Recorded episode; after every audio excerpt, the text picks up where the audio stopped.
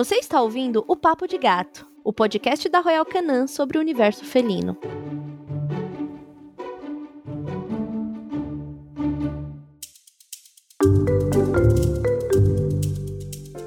Dia, boa tarde ou boa noite para você que está ouvindo o podcast Papo de Gato. E hoje nós vamos falar sobre um assunto que eu queria muito, muito, muito falar, que também foi muito pedido aí pelos ouvintes, que é gatos e crianças. Para quem já ouve o podcast, sabe que eu sou mãe de um maninho de 5 anos e tenho três gatos em casa. E já tive a fase de ter cinco gatos em casa e a criança também. Hoje eu vou poder contar um pouco mais sobre como foi essa experiência, como eu também troquei com outras mães sobre isso. E para conversar comigo está a médica veterinária Priscila Rizelo. Ê, Pri! A gente mais uma vez aqui juntinhas. Isso aí, Tulin. Prazer estar com você de novo. E hoje a gente vai falar muito sobre isso, porque é um tema, né, Pri, que a gente sabe que influencia na adoção de gatos, que infelizmente aumenta o número de abandono e o preconceito. Mas hoje esse papo, para quem ouvir, vai entender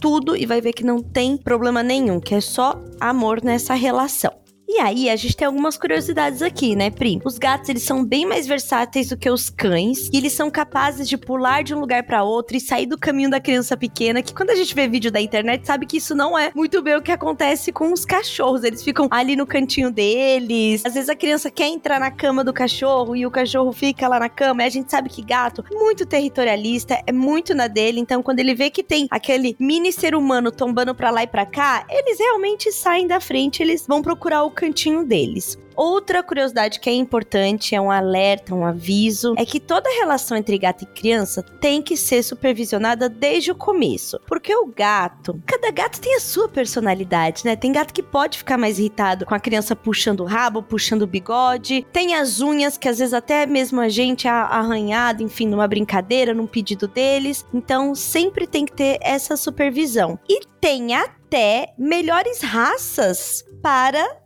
ter com crianças. Pri, como que é isso? Tulin, algumas raças, elas têm o comportamento mais conhecido e que são comportamentos, inclusive, característicos da raça, né? Então, a gente pode citar o Ragdoll, por exemplo. Ele é um gato super dócil, é um gato que o próprio nome, se a gente for traduzir, né? Boneca de pano. Então, ele é um gato que é carinhoso, que gosta de colo. Então, é uma raça que convive bem com crianças. O Maine Coon é outra raça. Ele também é um, um gato bastante calmo, tem um temperamento super tranquilo e ao mesmo tempo é um gato mais ativo que consegue participar de brincadeiras e a gente não pode esquecer dos gatos sem raça, né? Por mais que eles tenham um temperamento que a gente não consegue identificar tão facilmente quanto das raças, mas sem dúvida são ótimas opções, são ótimas companhias para as crianças também. Com certeza, a gente vai descobrir aqui ao longo do podcast que há muito benefício nessa relação. Mas vamos lá, vamos começando do começo. Sou gateira, tenho gatinhos e engravidei. E aí, o que fazer, né? Decidi que quero estar com meu gato. Como que eu preparo, né, o meu gato, o meu ambiente para essa chegada do bebê nessa relação que até então não existia crianças. Quando já tem uma criança na casa, a adaptação fica mais fácil, as pessoas já conhecem como o gato se comporta, já tem uma criança, então já não tem tanto aquele preconceito de que não pode mulher grávida estar perto de gato, que a gente vai conversar aqui também. Mas vamos lá, engravidei, quero ficar com meu gato, como preparar essa chegada. Contando aqui da minha experiência, quando o Valentim nasceu, a gente já tinha cinco gatos. Então era gato pra caramba. E eu sempre fui muito, muito, muito apegada com eles. Teve um dia, quando eu senti que eu ia entrar em trabalho de parto, eu pedi pro, pro pai do Valentim, né, o meu ex, pra ele me deixar um período sozinha com os gatos e eu fiz uma despedida com eles. Eu peguei todos no colo, e eu dancei, e eu chorei, e eu abracei, e eu falei que ia vir uma criança, mas que tava tudo bem, que eles iam continuar sendo os meus nenéns. Então eu tive um preparo para mim também, porque quando a criança chega, você não consegue mais dar a mesma quantidade de atenção que você dava antes. E eu não sei, de alguma forma, eu queria muito falar aquilo para eles. Pois bem, rolou isso, já tinha aquela minha conversa com eles, né? Eles podem não entender o que a gente fala, mas acho que a manifestação de sentimento de cuidado é algo que eles entendem, né, Pri? Sem dúvida, com certeza. Pois é, aí comecei a pesquisar na internet o que eu conseguia, assim, de como fazer. Será que meu gato vai arranhar o meu bebê? O gato vai dormir em cima da cabeça do meu bebê e matá-lo? Eram essas coisas que passavam pela cabeça, né? eu vi uma matéria falando sobre quando o bebê nascer, pegar uma peça de roupa do bebê da maternidade e levar para casa antes de chegar com o bebê. E foi exatamente o que a gente fez. Pegou lá uma roupinha, que foi a primeira roupinha que o Valentim vestiu. Eu ia passar mais um dia no hospital. O Fábio veio, trouxe, deixou no sofá eles sentiram o cheiro. Teve uma outra coisa que a gente também experimentou e foi muito interessante, que era uma das dicas que eu tinha visto, que é você deixar uma boneca no sofá com roupinhas de bebê. Para os gatos, tipo, olharem que tem uma um outro tipo de presença ali. Eu não tinha boneca, mas eu tinha um urso e eu coloquei uma roupa de bebê no ursinho do Valentim e deixei lá no sofá. Os gatos cheiraram, cheiraram a roupa e tal. Então não sei se essa deu certo. Eu sei que a da roupa eu sinto que deu muito, muito certo. A da boneca eu não sei se é uma um dito popular, não sei, não sei se é uma, sei lá, quase uma simpatia. Mas por via das dúvidas, ninguém ia sair ferido. Eu decidi experimentar. Pri, o que, que você me conta sobre isso? Lin, com certeza você fez uma coisa muito certa, que é apresentar o cheiro do novo bebê antes da chegada do novo bebê de fato em casa. Esse ato de trazer uma roupinha já usada pelo bebê recém-nascido para casa antes de chegar com o bebê, para que os gatos sintam o cheiro. A gente já falou aqui em vários episódios sobre a importância do senso olfativo e dos odores para os gatos. Eles se reconhecem, eles reconhecem o ambiente, o território, tudo pelo cheiro. Então é super importante apresentar esse novo odor que a partir de então vai passar a fazer parte ali da casa, mas que de certa forma é uma coisa nova, muito diferente chegando ali. Então os gatos precisam ser apresentados a ela para se acostumarem com esse cheiro e quando de fato o bebê chega em casa, o gato já não vê aquilo como algo totalmente diferente. Ele já vai reconhecer aquele cheiro e essa apresentação, tanto da roupinha, desse odor, quanto da chegada do bebê, ela precisa ser uma festa. Então, tenho algo novo chegando ali, algo muito diferente, e o gato precisa encarar aquilo, aquele acontecimento, com associações muito positivas, como se tivesse algo muito legal acontecendo. E aí, os reforços positivos, eles são super importantes. Ô Pri, a gente falou muito aqui no podcast sobre o enriquecimento ambiental, sobre proporcionar esses ambientes pro gato se sentir à vontade em casa, mas muitas vezes as pessoas tomam a decisão de, ah, este quarto não quero que o gato entre, essa área vou reservar para o bebê. Como que a gente pode fazer isso pro gato se adaptar antes da chegada? É super importante que toda mudança que vá ocorrer, a pessoa planeja fazer essa mudança. Eu não quero mais que o gato entre no quarto do bebê, opção da, da pessoa, da família, mas essa restrição ela não deve ser associada com a chegada do bebê, porque aí, mais uma vez, é uma associação negativa com aquele acontecimento, com aquela chegada é, daquele novo ser em casa. Então, durante a gestação, a pessoa já tem que fazer essa preparação, já começa a restringir os locais, ofereça locais confortáveis para o gato se refugiar, né? Caso aquele fosse o cômodo de escolha dele. Tem muitos gatos que são gatos de colo e muitas vezes a mãe não vai mais poder ficar horas ali sentada com o gato no colo. Então, já também durante a gestação, você começa a direcionar esse gato para dormir em outro local. Então, quanto mais lenta for a adaptação, tudo com gato dá super certo, mas quando é lento e gradativo, o sucesso é maior,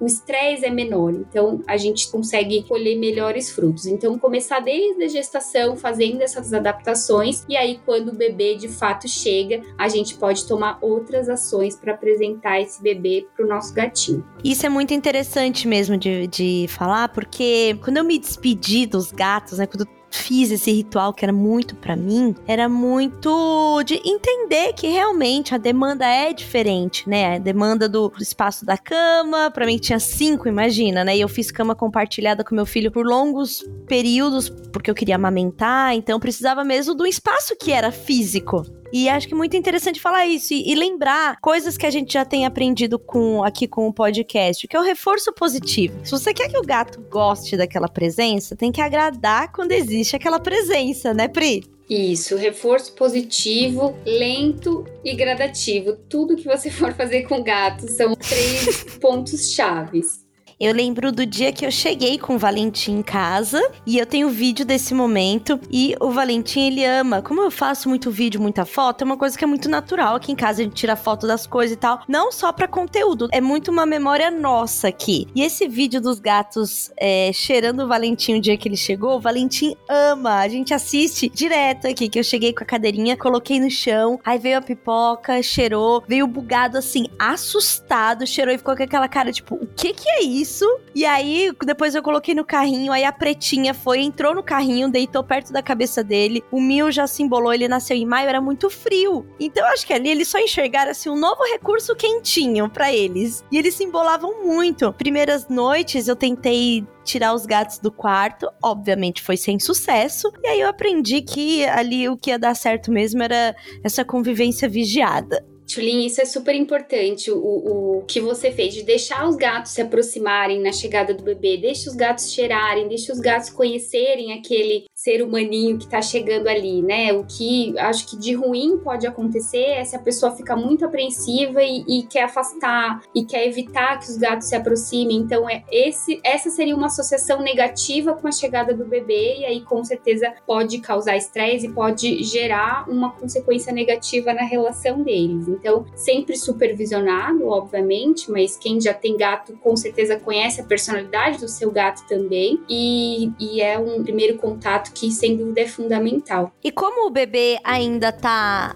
naquela fase que ele ainda tá todo enroladinho, ele não tá praticamente não se movimenta ainda, é muito difícil um gato atacar algo que ele não se sentiu de fato ameaçado, né, Pri? Porque quando é uma criança que chega, eles se assustam, mas um bebezinho. É, com certeza. E os bebês, muitas vezes, eles têm aqueles reflexos, né? Aqueles movimentos bruscos, uhum. mas isso começa já há algum tempo de vida, né? Eu acho Sim. que logo no início, na chegada, então é super importante aproximar. Pri, um dos maiores dramas que eu encontrei e que ainda muitas mulheres encontram, muitas gateiras encontram aí quando vão ter o primeiro bebê, né? Ou o segundo bebê, mas que o primeiro nunca teve um gato perto, é o tal do medo da toxoplasmose. A gente já deu uma pincelada aqui no programa, falamos um pouco sobre, né, sobre as formas de contrair, mas nesse episódio acho que vai ser muito legal a gente explicar, né, o que é de fato o risco da toxoplasmose e o que isso tem a ver com os gatos. É um ponto que a gente vai desmistificar. Então, a gente falou mesmo no episódio de mitos e verdades. Quem não ouviu pode passar lá para ouvir. E a toxoplasmose, ela realmente representa um risco para o desenvolvimento dos fetos caso contraída durante a gestação e caso essa mãe, essa gestante, não tenha tido contato com o, o protozoário, o toxoplasma, antes, durante a vida dela. Caso ela tenha tido contato antes, muitas pessoas que têm contato, elas nem sabem, porque elas não desenvolvem absolutamente nenhum sintoma. E quando a gente está grávida, sempre é feita uma bateria de exames, exames de sangue. E nesses exames de sangue dá para saber isso que a Pri estava contando, se já teve contato com esse protozoário. E caso você que está grávida, está ouvindo ou pretende engravidar, é ali um ponto para você ter na conversa com seu obstetra que você quer fazer o exame para saber se você é, já teve contato ou não. Mas assim, na maioria dos casos, eles pedem junto com o hemograma completo, sabe? Eles têm esse cuidado. Mas acho que é importante discutir caso você não consiga ali reconhecer qual que é o exame e tal. Então já é uma, uma, uma das coisas para você ter anotadinha na hora de conversar. Perfeito. E caso a, a gestante não tenha tido contato com o toxoplasma antes da gestação, aí sim ela deve tomar um, um cuidado maior durante a gestação, porque caso tenha contato durante a gestação, pode sim ter consequências graves para o desenvolvimento do bebê. Mas, além disso, né, não tive contato, tenho um gato em casa e aí qual é o risco? O risco é muito, muito, muito pequeno, porque depende de vários outros fatores, que é o gato ele precisa ser um gato infectado pelo toxoplasma e a gente tem um dado aqui que cerca de 2% da população felina são gatos infectados com toxoplasma, então é um percentual bem baixo. Além disso, o gato infectado ele precisa estar na fase de eliminação do protozoário pelas fezes, que é um período bastante curto da vida do gato, cerca de, de 10 dias, ele fica eliminando esse protozoário pelas fezes. Além disso, depois que as fezes estiverem no ambiente, que elas forem eliminadas, o protozoário demora cerca de 24 horas para se tornar infeccioso. E aí sim a pessoa teria que ter contato com esse protozoário para realmente se infectar. Então, o risco de você se infectar com o seu gato, seu gato que está na sua casa, é muito pequeno. Então, se você tem um, um, manejo de higiene da caixinha de areia, que as fezes não ficam ali mais de 24 horas, você já não tem esse risco. Se o seu gato é, é um gato que vive com você e que não teve acesso a algum local ou à rua, outros gatos que ele pudesse ter se infectado. Então, são vários fatores que minimizam a chance dessa contaminação. Outro ponto, vai limpar a caixinha de areia? Utiliza uma pazinha, lava bem as mãos antes de ter contato com as mãos à boca ou sempre quando tiver disponibilidade, outra pessoa pode fazer a higiene dessa caixinha de areia durante a gestação. Mas realmente o risco de, de contaminação pelas fezes do gato para a gestante é muito pequeno. A maior ocorrência de infecção pelo toxoplasma ele se dá por alimentos, por vegetais, por alimentos que não estejam corretamente higienizados. É isso que eu ia falar. Realmente, a toxoplasmose, ela é um risco numa gestação, porque ela pode, sim, acabar afetando o bebê. Mas o risco maior é de comer frutas e legumes e verduras sem lavar, é, de carne crua, porque a refeição está ali fazendo todos os dias. Mas você come na rua, às vezes não tem tanto acesso ao controle da alimentação que está sendo feita. Realmente, a toxoplasmose é uma questão para se tomar um cuidado. Mas é engraçado, entre aspas, como isso se tornou um problema dos gatos e não um problema de higiene de higiene no trato da, da, nossa própria alimentação. É, e como você falou, é comum ainda, infelizmente, a gente ouvir, né, pessoas que que falam, ah, eu tô grávida e agora eu não posso mais ter gato. Então, acho que é um pouco dessa desinformação também e que a gente precisa tirar essa culpa de cima dos gatos. Antes da gente entrar na convivência com os gatos, é, sempre surge uma questão, né? Posso adotar um gato tendo uma criança em casa? Isso foi algo que a gente falou, né? Na hora de adotar gatos, quando a gente trouxe a Susan da Adote um Gatinho aqui, falando sobre todos da casa tem que querer este gato. E é importante olhar para a criança como indivíduo também. Muitas vezes são elas que pedem, mas pode ser que a criança queira um cachorro, um outro animal, né? O gato tem as suas particularidades e nem sempre ele é o mais atrativo para as crianças. Então acho que é importante, em primeiro lugar, conversar com a criança, né? Se ela quer também, primeiramente enxergá-la como indivíduo aí dentro dessa família e a partir daí a gente pensar nessa adaptação do gatinho chegando na casa que tem uma criança criança, né, Pri? E é essa primeira conversa, né? Muitas vezes, quando a criança começa a pedir por um pet, é, vale uma reflexão da família toda, como você falou, e isso vale para os gatos, mas também para os outros pets. Todos têm que querer e todos têm que estar dispostos a receber esse pet ali, que vai viver por muitos anos. Ele vai crescer junto com a criança, né? Sim. Então, é uma responsabilidade. E por mais que os pais pensem muitas vezes, ah, eu vou dar para a criança o pet e ele que vai cuidar. Não, ele não vai cuidar. É você que vai ser o responsável. É o adulto sempre que vai ser o responsável, por mais que o pet seja da criança. Então, os pais eles têm que ter essa noção de que é uma responsabilidade que demanda cuidados de saúde, demanda carinho, demanda atenção, assim como a criança. E aí é onde eu acho que entra na parte da convivência, né? E que entram muitos ensinamentos para essa criança. A criança que convive com pet, principalmente com gato, que tem ali, né, toda a sua personalidade, o seu canto, são metódicos. A gente falou muito com a doutora Dani Ramos aqui o quanto os gatos são metódicos, né, e como é importante respeitá-los. E aí, dentro da convivência, o que eu percebo hoje, meu filho que nasceu com gatos em casa e agora vai fazer seis anos já no ano que vem, é muito interessante como eles conseguem ter respeito pelo espaço do gato gato, pelo tipo de personalidade do gato. Então, tem gato que a pipoca que ele vai lá e faz carinho a hora que ele quer, já levou patada na cabeça. E eu acho que é, ela colocando um próprio limite na relação que ele passou. Tem outros gatos que ele não faz carinho, que ele não mexe, que ele deixa no cantinho dele. E a gente conversa sobre isso. Eu acho que é um momento de educar mesmo, sabe? E com uma educação muito gostosa de ser feita, que é você explicando para uma criança, né, tentando falar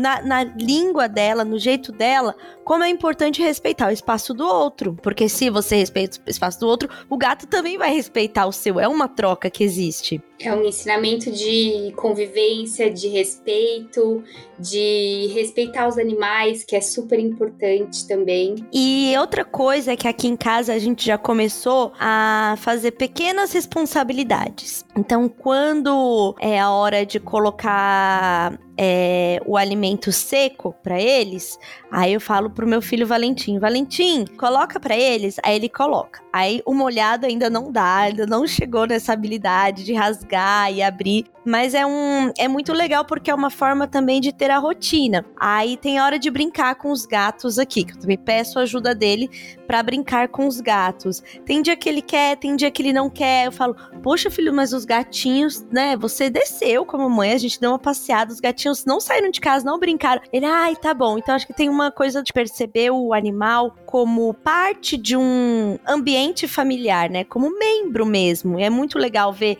é, eles pensarem como membros. O Valentim já teve que desenhar a família para a escola e ele desenha os gatos. Então ele desenha do meu lado todos os gatos, assim. É muito bonitinho ver o olhar mesmo, o olhar que é carinhoso, né? Que tem um cuidado. Se os gatos estão com algum problema, ele é o primeiro a ficar preocupado. Igual uma vez aqui, e está acontecendo com a pretinha lá na casa do pai dele, que é aquele ressecamento que eles ficam os olhos, e aí tem que limpar com um sorinho e tal. Volta e meia acontece. E aí ele é o primeiro a querer pegar o soro e ajudar com algodão, sabe? Tem toda uma, uma, uma brincadeira ali do cuidado que eu acho que isso ensina muito para quando a gente é adulto, porque afinal de contas é, o que a gente aprende na primeira infância, né, que é do zero aos seis anos, muitas coisas se tornam determinante para adulto que a gente vai ser. E esse contato das crianças com os animais, com os gatos, que é o que eu vejo aqui, é muito enriquecedor. Então, óbvio que eu sou muito suspeita para falar sobre tudo isso, mas é que é tão bonita, tão legal de ver que a gente realmente fica com aquela vontade que mais pessoas possam realmente perceber a relação por esse lado. É muito lindo, né, Tulin? A criança realmente cresce junto e a gente não imagina a nossa família sem os gatos, né? No seu caso. Não. Desenha os gatos como parte da família e de fato eles são. E para a criança é super importante. Cria esse senso de responsabilidade. Então, sabe que se alguém não colocar comida no pratinho, se alguém não trocar água, se alguém não limpar a caixinha, se alguém não escovar, não brincar, então é, é um ser que tá ali que depende dos seus cuidados, então já cria uma responsabilidade, cria rotina, que é super legal, e esse senso de cuidar, isso é muito bom, né? É, essa ter alguém que, que depende de você que você pode cuidar quando você ama aquele outro ser, eu acho que sem dúvida é uma relação muito positiva, tanto para o gato quanto para a criança.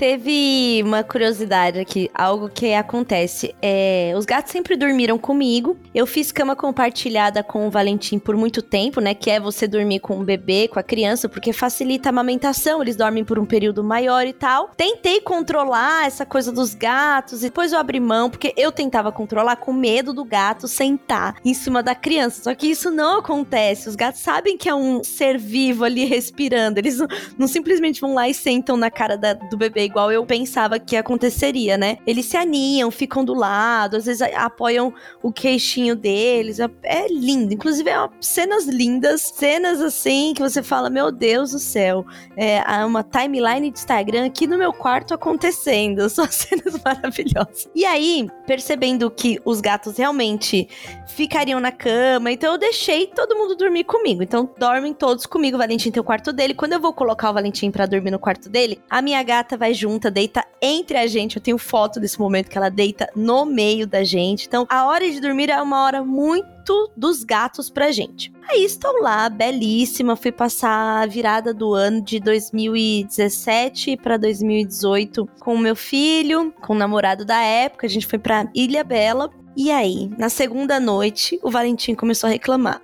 Tô com saudade dos meus gatos. Eu não consigo dormir sem os meus gatos. Eu tô com... mal falava e toda noite ele falava dos gatos. Eu tinha deixado uma cat sitter em casa para cuidar dos gatos. Aí eu combinei com ela que ela mandava vídeo dos gatos falando com o Valentim, falando que estava tudo bem aqui, que eles também estavam com saudade, mas que o Valentim ia se divertir. Aí todo dia à noite eu colocava o vídeo dela falando, aí ele se acalmava, ele continuava reclamando de saudade, mas ele se acalmava, tudo no lúdico, né? Dava aquela acalmada e a gente seguiu por mais alguns dias lá, mas todas as noites ele falou. Então, assim, é, é muito lindo ver uma, uma relação de afeto sendo criada desse nível, né? E sabendo que, assim, ele dormia na casa do pai dele que tem outros gatos, né? Também foi uma decisão dividir os gatos por causa dele. E ele nunca falava de saudade de mim, a saudade dele era dos gatos. Então é realmente encantador, é lindo e, e como trabalha a emoção da criança também, né? Emoção, respeito, senso de responsabilidade, de higiene também, porque os gatos, né, obrigam a gente a ser muito limpinho com a história da caixinha, com a história da água deles, do pote que não se tiver sujo, eles não vão comer. Então, ai, muito fã de gato, né, gente? Hoje eu tô assim. muito meu momento falar gatos e crianças. Pri, tem algumas dicas de segurança apesar de toda essa minha paixão, tem algumas dicas de segurança que acho que é muito legal a gente compartilhar aqui, que são dicas de segurança que a gente falou até pra hora de brincar dos adultos com os gatos. Então, conta pra gente quais são algumas coisas interessantes a gente ter em mente, apesar de todo esse amor que existe. É um pet, é um animal e a gente precisa é, delimitar algumas, alguns espaços ali dentro da, da convivência. Julie, isso é super importante. E as crianças que são maiorzinhas, no caso o Valentim, ele já consegue executar algumas atividades, já tem um pouco mais de coordenação motora quando a gente compara com as crianças menores, né, mais jovens. Então, quanto menor a criança, maior é esse cuidado, essa supervisão que a gente tem que ter, e principalmente nos primeiros contatos, considerando que seja um gatinho que esteja chegando em casa. Então, a, a supervisão ela sempre deve acontecer, apresentar o filhote, a criança sempre sentada né? É, é, um risco a criança pegar o gato no colo, o filhote no colo, é um risco de queda, de derrubar esse, esse gato. É, saber como manusear para não correr risco de arranhões, saber o limite do gato, né? Evitar aquelas brincadeiras de lutinha que envolvem arranhar, envolvem uma força um pouquinho maior. A criança tem que saber respeitar o espaço do gato, o limite, né? Os gatos eles dizem não também. Então a gente consegue identificar quando passou do, do limite dele, saber que não deve acordar esse gato. Se o gato está dormindo, ele precisa descansar, ele precisa de horas de sono, de ter o local dele ali quietinho evitar puxar o rabo, evitar puxar o pelo, evitar é, pegar pela cabeça, pelo pescoço. Então, qualquer ato que não seja considerado é, adequado por nós humanos, eles também devem ser desestimulados da criança com o gato. Então, sempre fazer supervisão, apresentar e ensinar a criança como que, que ela deve se aproximar, como ela deve manusear aquele gatinho para que as interações sejam sempre positivas. E mais uma vez a gente fala, vai brincar a criança e o gato com supervisão e sempre utilizando muitos reforços positivos para aquele momento ser lúdico e, e ser atrativo para as duas partes. Outra questão que eu também acho que é bem importante a gente falar sobre a segurança, a segurança na saúde, né? Então, sempre ter esses protocolos que a gente já comentou aqui várias vezes, né? De vermifugação do pet. Então, tendo acompanhamento de um médico veterinário que sabe que tem crianças em casa, né, Pri? Ele também já tem o protocolo para que essa relação seja saudável, né? No sentido da saúde mesmo, da saúde física do, do, do bichinho e da criança também. Exatamente, por isso as visitas ao veterinário, visitas de rotina para a manutenção da saúde são super importantes, porque a, é, o veterinário vai manter essa regularidade da vermifugação, da vacinação. Em relação à alimentação, é importante, a gente falou sobre as, as crianças participarem das atividades de colocar comida no pratinho, mas a criança tem que saber a quantidade adequada que deve ser colocada. Que não pode dar nada além, né? Isso. Que não seja o alimento do gato a criança tem que ser orientada que a comida dela, da criança, não deve ser oferecida para o gato. É, os brinquedos, tomar muito cuidado com pecinhas pequenas de brinquedo de criança que podem ser ingeridas pelo gato. Brinquedos que tenham fios, que também podem ser um perigo de ingestão para os gatos. Então, sempre manter atenção também para preservação da saúde. E também, quando a gente fala de, de saúde, tem a questão da saúde da criança, né? Que um dos mitos também era o de que ter gatos em casa faziam com que as crianças se tornassem asmáticas, alérgicas, né? E hoje a gente encontra estudos que não é bem isso, né, Pri? A gente ouve, né, Tulin, que quanto mais você coloca aquele bebê, aquela criança dentro de uma bolha, protegida de tudo, munida de tudo, menos o, o, sistema imunológico dela vai se desenvolver. Porque o sistema imunológico nada mais é do que ele se desenvolve, ele cria a defesa para o que ele tem contato, o que ele identifica como possíveis alérgenos, como possíveis agressores a, aquele organismo. E, e existe um período que é uma, uma janela imunológica. Então, é um período que, na minha opinião, é, a criança deve ter contato com isso, sim. É a famosa vitamina S, né? É, totalmente. isso é uma grande verdade.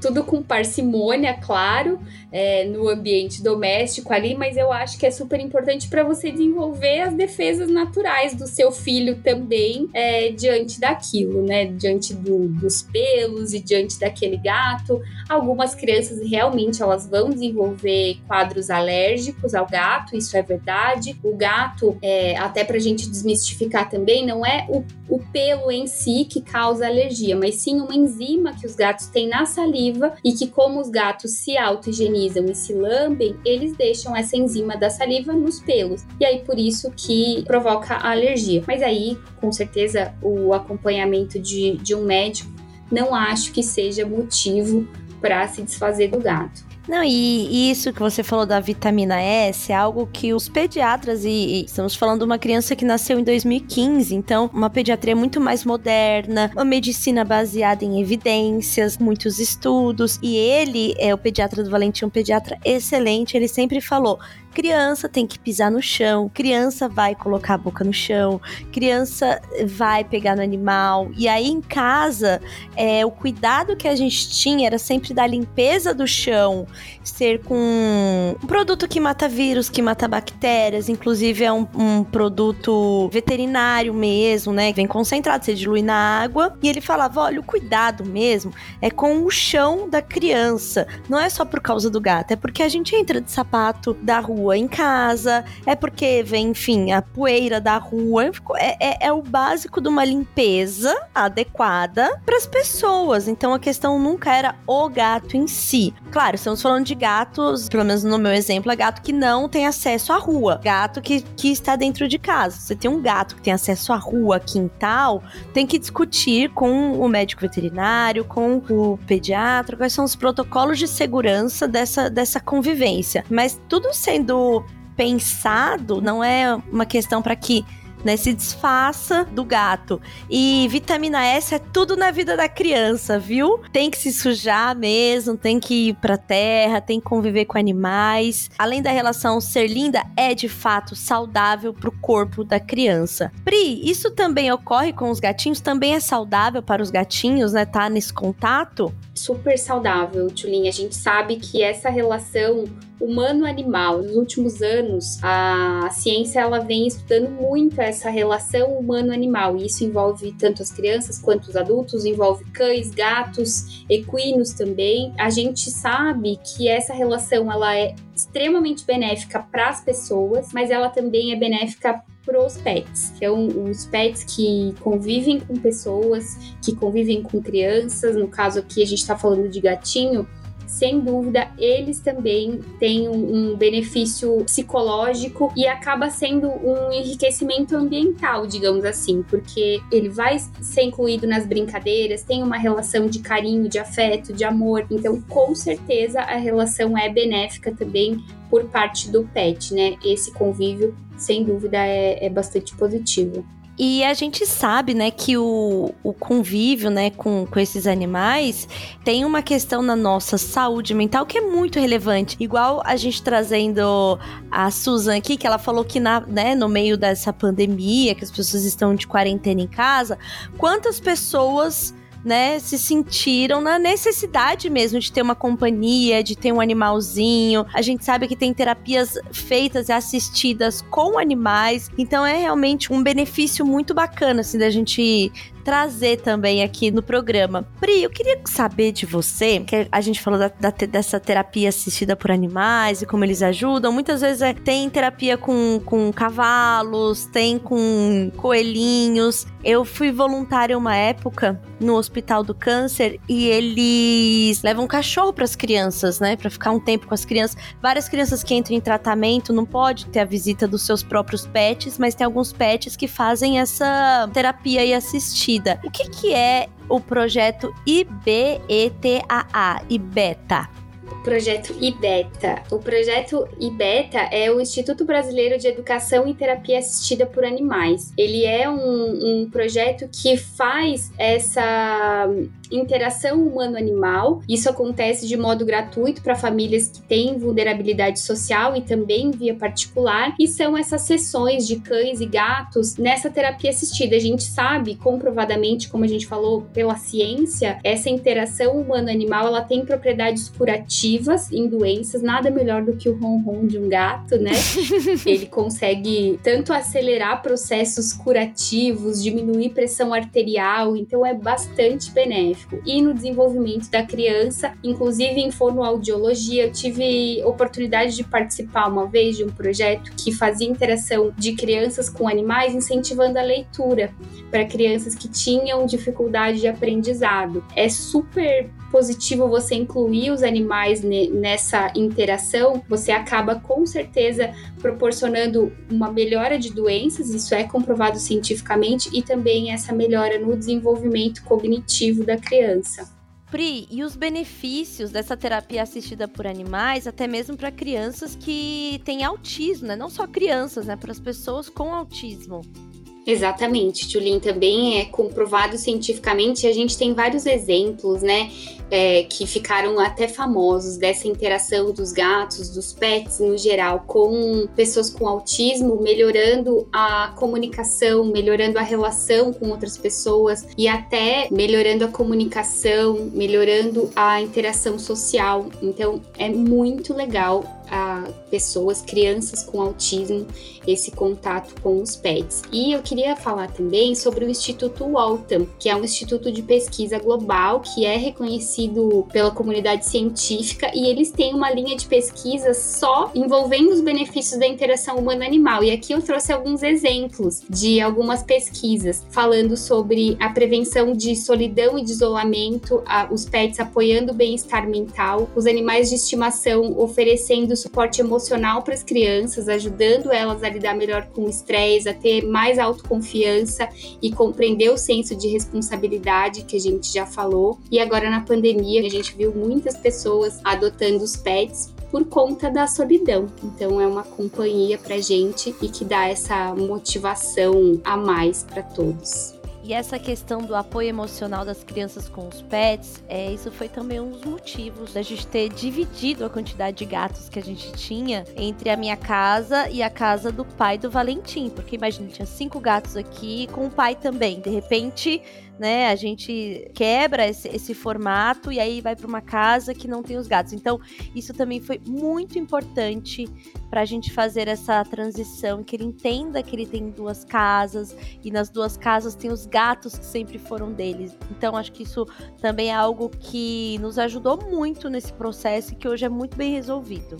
Tem um ponto que acho que é legal a gente abordar aqui contando, né, do que é essa experiência de ter o gato, de ter a criança, e que eu ainda não vivenciei, mas acho que é importante a gente pensar também que em algum momento perder o animal, né? Perder o gatinho e como conversar, como falar. Eu não sei como vai ser isso. Espero que meus gatos só vão embora da minha casa para, para outro plano dos gatos quando o Valentim já for um adolescente. Eu conto com isso, com, conto com a saúde deles que eu tô cuidando aqui, que é para isso acontecer. Mas já tem algumas amigas que já perderam animais. Tem livros, você estava falando sobre a leitura e eu lembrei disso, tem livros que falam sobre isso. Tem terapeutas, né, psicólogos infantis, porque é realmente é um membro da família, é um membro da vida da criança e que não é porque é criança isso tem que passar despercebido, sabe? Ah, não vai nem lembrar, ah, não vai nem ver. Acho que é importante a gente ter os rituais também para eles entenderem. E provavelmente, na maior parte dos casos, vai ser o primeiro contato que a criança vai ter com a morte, com a perda. Sim. É a primeira perda que ela vai passar na vida dela, em muitos casos. Então é super importante que esse momento realmente seja acompanhado dessa conscientização, de explicar o que é a morte, o que é a perda. E aí cada pessoa acredita de uma forma, né? Uhum. Mas é uma ótima oportunidade de mostrar pela primeira vez, né? Porque muito comumente vai ser a primeira perda da criança. Aqui em casa a gente tem um livro que se chama O Danado do Danado, que é de uma família que perde um cachorrinho que era muito danado. E é sempre falando das memórias positivas, tudo que ele trouxe e tal. É um livro super emocional e que eu já faço essa leitura com o Valentim, a gente já discute sobre isso aqui em casa. O pai dele perdeu um cachorro e para ele foi o primeiro contato dele com a morte e ele não se despediu e ele falou por muito tempo sobre isso, por não ter se despedido. Então a gente ia deitar na hora de deitar, que eles estão mais vulneráveis, querem conversar. E ele falava, mãe, é, mas onde que está o Orion? Aí eu inventei lá um, uma história do céu dos cachorros, enfim. E, e, você vê como isso é muito marcante na vida deles, né? Então que a gente também não pode simplesmente deixar de citar que é parte da vida e que acho que é muito interessante também e mais uma oportunidade para falar sobre morte, sobre religião, que foi o que você falou ali, cada um, né, tem uma crença, já é uma forma de passar mesmo, né, seus valores, as suas crenças para as crianças. Ai, Pri, nosso episódio foi o máximo. Era um episódio que eu queria muito, muito, muito ter feito mesmo. Que é um assunto que está aí em dois núcleos da, da minha vida. muito fortes e muito presentes. Vocês já me ouviram falar muito aqui sobre Valentim, sobre os gatos. Foi demais. Pri, muito obrigada por mais essa conversa enriquecedora. Eu espero que quem ouviu, se não tem bebê, vai querer ter bebê. Se não tem gato, vai querer ter gato. Se não vai querer ter gato e bebê e tudo junto, porque é mesmo uma delícia. Lin, obrigada pelo papo, eu adorei. É muito bom, a gente sente esse carinho, esse conforto, né, de falar dessas relações que são tão positivas. Obrigada. Foi demais. A gente fica por aqui, mas a gente tem um encontro marcado novamente semana que vem. Então continue acompanhando as redes sociais da Royal Canin para receber as novidades do nosso Papo de Gato e eu te encontro por aqui. Tchau, tchau.